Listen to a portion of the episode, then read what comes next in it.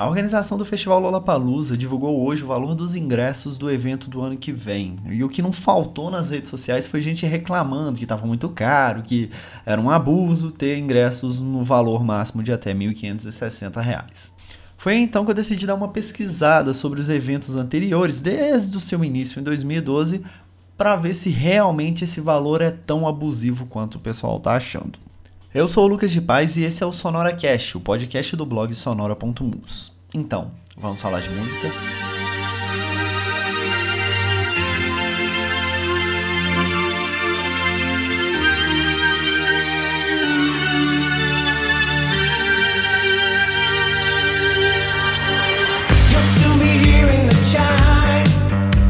Lollapalooza Brasil iniciou em 2012 e teve como headlines o Foo Fighters e o Arctic Monkeys, além de outras bandas grandes como Band of Horses, Cage the Elephant, Joan Jett, Skrillex e... Skrillex não é banda, mas vocês entenderam. Entre várias outras, inclusive o James Addiction, que é uma das bandas que o, o realizador do Lollapalooza faz parte. Naquela época, o evento só teve dois dias e teve um ingresso na pré-venda, inclusive que não teve alteração depois dos dois dias a 500 reais.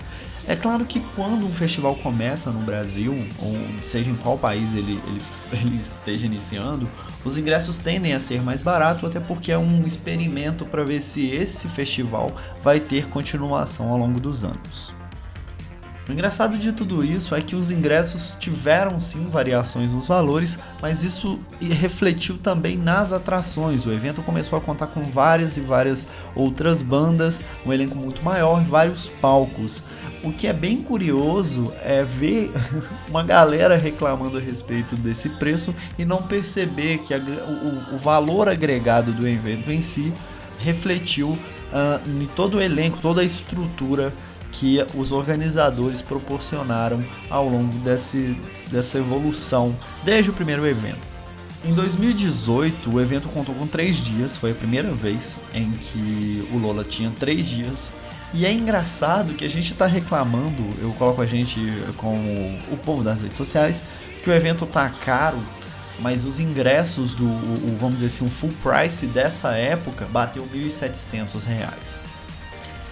Eu realmente não entendo o porquê desse, desse alarde da galera, mas uh, é um valor alto. É se a gente for se a gente for parar para pensar que cada show desse quando acontece no Brasil vai pegar, por exemplo, até 2012 como como a gente coloca como exemplo aqui, um show do Foo Fighters hoje, solo, quanto ficaria?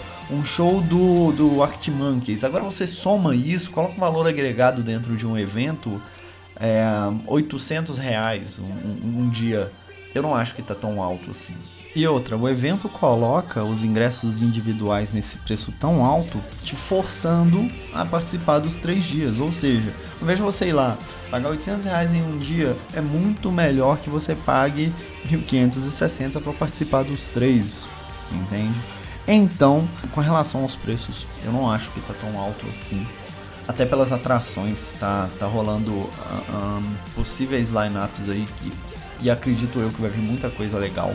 E com certeza vai valer o, o valor do ingresso. E também se você comprou um ingresso, se você comprar aí não, não quiser ir depois, você vende, é super tranquilo. Eu sei que a política do, do evento é super é super de boa, super tranquila com relação à venda de ingressos para outras pessoas. Fica tranquilo, vai ter Lollapalooza sim, vai ser um evento legal e pelo preço vai juntando dinheiro até, na verdade você já tinha que estar juntando desde o outro da outra versão.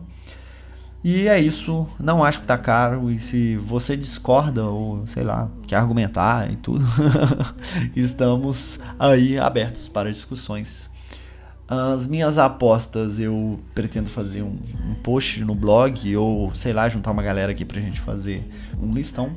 E é isso, uh, continue acompanhando aí o Sonora nas redes sociais, sonora.mus e eu aguardo você no próximo programa. Um abraço no seu rim e tchau, tchau.